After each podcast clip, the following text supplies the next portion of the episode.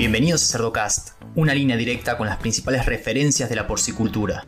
Cuando hacemos inversión en diagnósticos, no solo nos ayuda a los animales presentes, pero nos ayuda a planear tantos otros grupos que tengan la misma condición sanitaria que, del mismo acto de origen o la siguiente ronda de animales que recibimos de ese mismo establecimiento.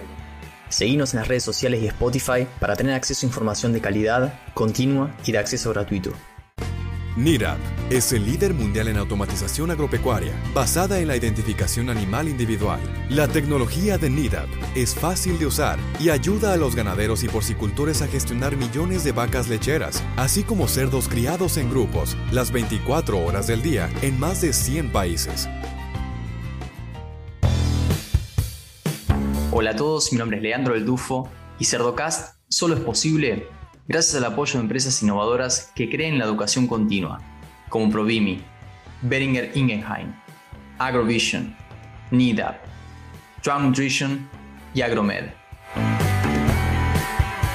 Hoy vamos a hablar sobre diagnóstico de patógenos y para eso tengo la suerte de presentarles al doctor Alex Ramírez. Alex, buenas tardes, ¿cómo estás?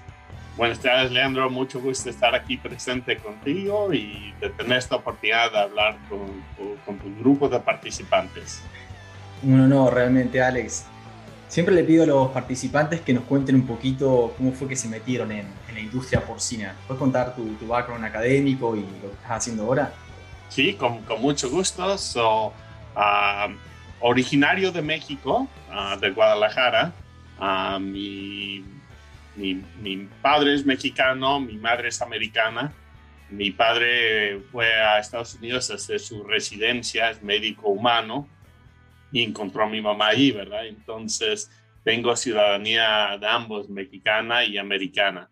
Teniendo la oportunidad de estudiar en Estados Unidos, estudié en Iowa, porque mi mamá era originaria de Iowa, y al meterme en el programa de veterinaria, era cuando empezamos a eh, ser expuestos a los cerdos más comunes porque hay muchos de ellos en, en Iowa. Entonces hice el estudio veterinaria en, ah, en, Iowa State y de allí estuve en la práctica privada 11 años y sobre esos 11 años es cuando fui expuesto, fui expuesto a, a la ganadería porcina y el interés, la oportunidad no solo aplicar la ciencia que aprendemos en la escuela, pero de una manera más práctica y para anticipar cómo prevenir enfermedades, ¿verdad? En vez de nomás estar curando, curando, curando, sin tener poder la oportunidad de, tener impacto.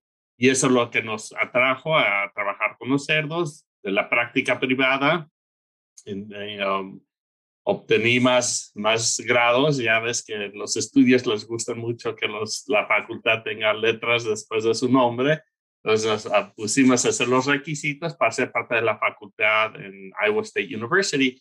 Y allí hicimos estudios este, en cerdos, en la transmisión de enfermedades, e igual que estuvimos involucrados muchos en enseñanza, docencia de los estudiantes veterinarios. Y de ahí me acabo de mover ahora a la Universidad de Arizona, donde estamos como docente, pero más administrativo, como le llaman aquí el Senior Associate Dean de programas académicos y de supervisar la facultad que estamos aquí en una escuela nueva de veterinaria. Apenas tenemos nuestro segundo año, entonces mucha oportunidad de aprender, mucha oportunidad de estar trabajando con los estudiantes para que sean expuestos a los conocimientos de veterinaria.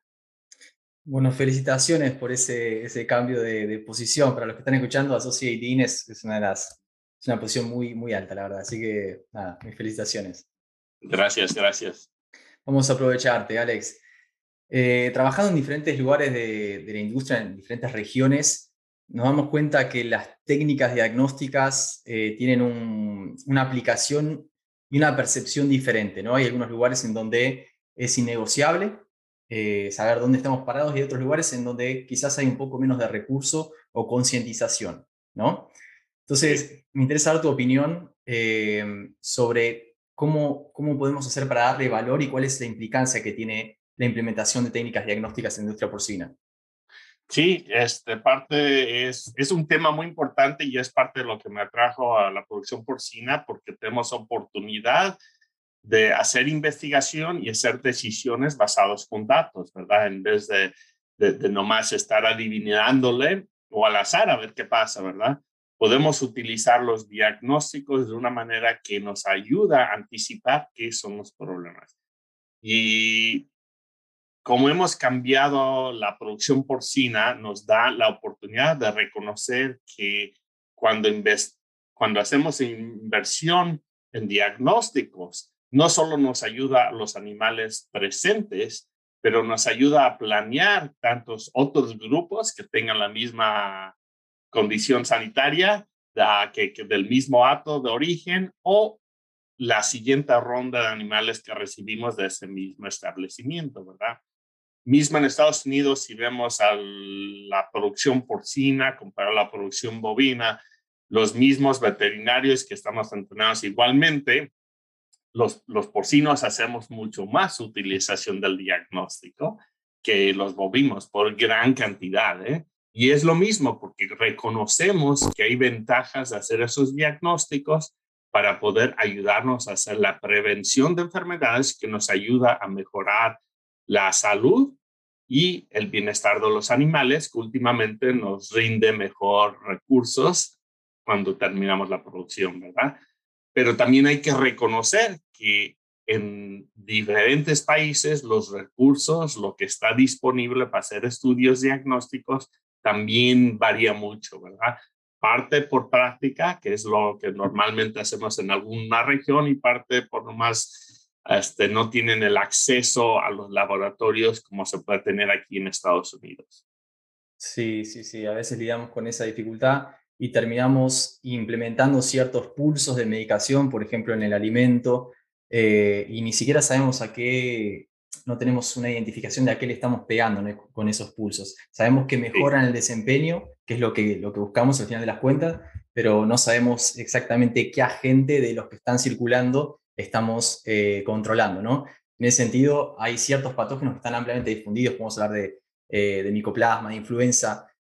¿Qué podemos hacer o cómo podemos hacer para controlar el impacto de estas enfermedades en granja?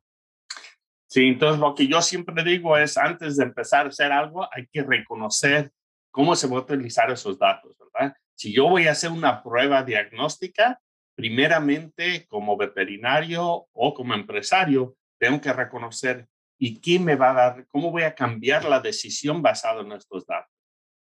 Si hacemos estudios diagnósticos, pero aún hacemos las mismas prácticas, vamos a usar la misma antibiótico, vamos a hacer la misma producción, las mismas vacunas, entonces estamos gastando dinero, ¿verdad?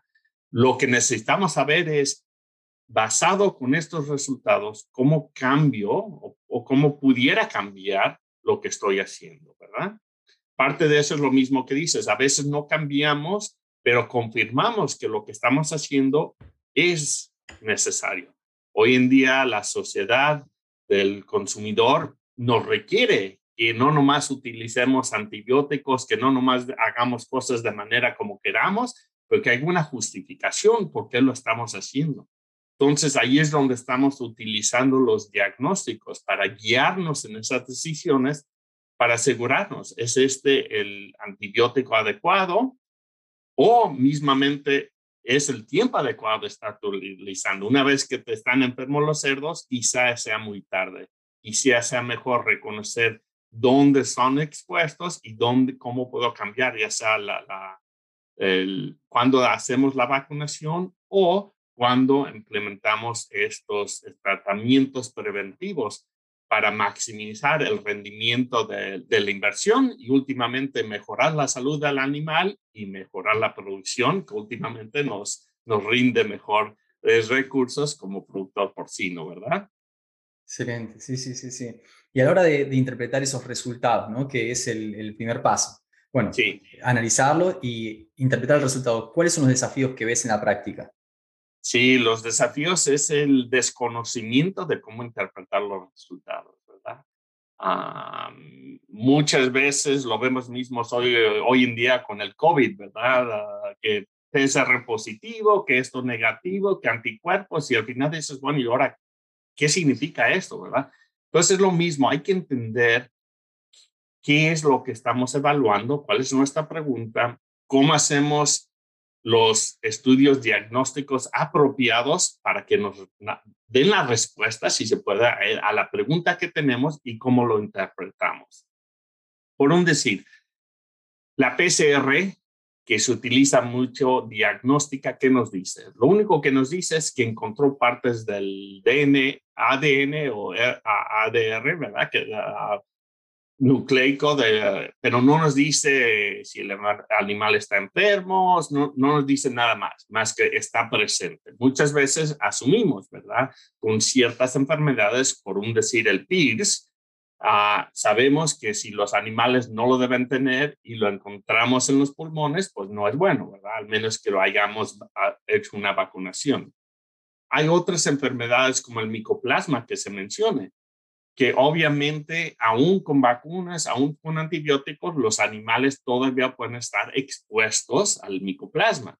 Haciendo un PCR del pulmón de micoplasma, nomás más dice que está presente, que pues obviamente está en muchos lugares, pero eso es no, la, no es usualmente la pregunta que tengo como productor. La pregunta que tengo como productor es qué daños está causando o si está causando daños este micoplasma, no nomás si está presente. Entonces hay que reconocer qué diagnósticos utilizar para obtener la respuesta que nosotros queremos contestar para poder hacer un cambio en lo que estamos haciendo. Sabes que hace algunos episodios atrás hablaba con el doctor Pablo Piñero sobre por, eh, porcino circovirus tipo 3. Sí. Y nos comentaba el desafío, ¿no? Asignarle Em, un, perjuicio para la producción porcina, porque muchas veces se lo encuentra, pero no se lo puede asociar con eh, ciertas lesiones o con cierta disminución en la performance y nada, necesita acordar mucho de eso. Sí, precisamente lo mismo. Si la pregunta está presente, sí, pero esa es usualmente no la pregunta. La pregunta es, ¿está causando daños? Y eso el PCR usualmente no nos, no nos lo contesta muchas veces. Muy bien. Y de nuevo, hablando con, con diferentes referentes, hablaba con, con Kim Segalés hace, hace poquito, y me decía, eh, no podemos dejar que la vacuna, eh, no, no, le podemos dejar toda la responsabilidad a la vacuna, ¿no? Entonces, en este sentido, ¿cómo podemos, a partir de, de del diagnóstico, evaluar si las vacunas están siendo eficientes o cómo podemos mejorar ¿no? esa, esa actividad, esa eficiencia de la vacuna? Sí, sí, precisamente. Y eso es donde podemos utilizar los diagnósticos para darnos más información, ¿verdad? Obviamente hay, o no obviamente, pero muchas veces se puede ser obvio que haya un problema, ¿verdad? Que es decir, que estás viendo que los, que los cerdos no están creciendo apropiadamente, que tienen una tos muy pesada, por continua por, mucho, por muchas semanas y por lo tanto la ganancia no está ahí que, que, esperábamos, ¿verdad? Entonces ahí podemos decir, bueno, la producción está baja, tenemos animales que no están bien, hacemos diagnósticos, encontramos el micoplasma, no encontramos otras cosas, porque esa es la otra pregunta. A veces si nomás buscamos micoplasma, nomás vamos a encontrar micoplasma, pero si no estamos buscando otras enfermedades, no las vamos a encontrar, ¿verdad? Entonces, si estamos haciendo los diagnósticos apropiados, y todo se presenta en una forma que clínicamente podemos explicar, el diagnóstico está muy claro que no está sirviendo la intervención. El problema es muchas veces no está tan claro, ¿verdad? Muchas veces quizá hay uno o un, porcentaje de animales que quizá no están produciendo o teniendo la ganancia que tenemos, pero los otros parecen bien, o hay algo de tos, pero no todos, ¿verdad? Y ahí es cuando tenemos que cambiar cómo pensamos, no nomás individuos o animales individuales, pero sino en grupos de animales, ¿verdad? En un acto completo. ¿Qué consideramos un acto? Y muchas veces podemos utilizar los diagnósticos enfocados en el grupo principalmente, porque en realidad que un cerdo de mil le dio micoplasma, pues a veces no, el mundo no es perfecto. Pero si me dices que 20 o 50, siendo los animales, están teniendo problemas, entonces eso me asocia que es un problema del ato, ¿verdad? Entonces, con el ato lo que podemos hacer principalmente es ver cuál sería la mejor tiempo para hacer la vacunación. Aparte de eso, se puede hacer estudios para ver cómo cambia la intensidad, cuánto micoplasma está presente en el ato, en combinación, no solo clínico, pero diagnósticos, ¿verdad? Cuando estamos notando que hay gatos, cuando estamos haciendo intervenciones individuales de animales, y no nomás eso, pero sí son asociados diagnósticamente con el micoplasma o quizás a influenza o peor, micoplasma y influenza, ¿verdad? El, el, famoso uno más uno no es dos, uno más uno es tres, cuatro o cinco, ¿verdad? Nos da mucho más daño cuando combinan las enfermedades. Entonces, ¿cómo controlamos el micoplasma? Cambiando la, la vacuna, ya sea cuando lo damos o si damos dos dosis en vez de una, o hacemos dos dosis y a un, un booster, ¿verdad? A veces que, que necesitamos un booster extra, o vacunación y también uso de antibióticos en un tiempo adecuado, donde quizá sea un tiempo corto, donde podemos limpiar, limpiar eh, los pulmones, por un decir, ah, de una manera que sea eficiente, pero aún que sea apropiada el uso de ah, antibióticos en esa etapa y no nomás porque lo podemos hacer, ¿verdad? Sí, sí, sí, interesante lo que, lo que decís, me, me recordás la frase, no se encuentra lo que no se busca, ¿no? Y sobre todo cuando hablamos de patógenos que son la puerta de entrada de otros patógenos, ¿no? De oportunistas. Eh, micoplasma y, podemos ir también a circovirus. Y eh, también de qué manera nos puede ayudar a identificar la mejor ventana de acción para aplicar una, una vacuna, ¿no? Sabemos que hay eh, ciertos anticuerpos maternales que pueden llegar a interferir con eh, ciertas vacunas. ¿Cuál es tu experiencia en esto? Sí, precisamente parte de eso depende de la enfermedad, ¿verdad? Tenemos que reconocer, hay enfermedades que la protección materna sí nos interfiere, hay otros que no tanto, ¿verdad? Entonces, lo que yo usualmente recomiendo, obviamente, trabajando con, con un experto en las enfermedades, usualmente un veterinario, ¿verdad? Se necesita parte del equipo es primeramente investigar cuándo son los animales expuestos a la enfermedad, a qué etapa de edad están expuestos.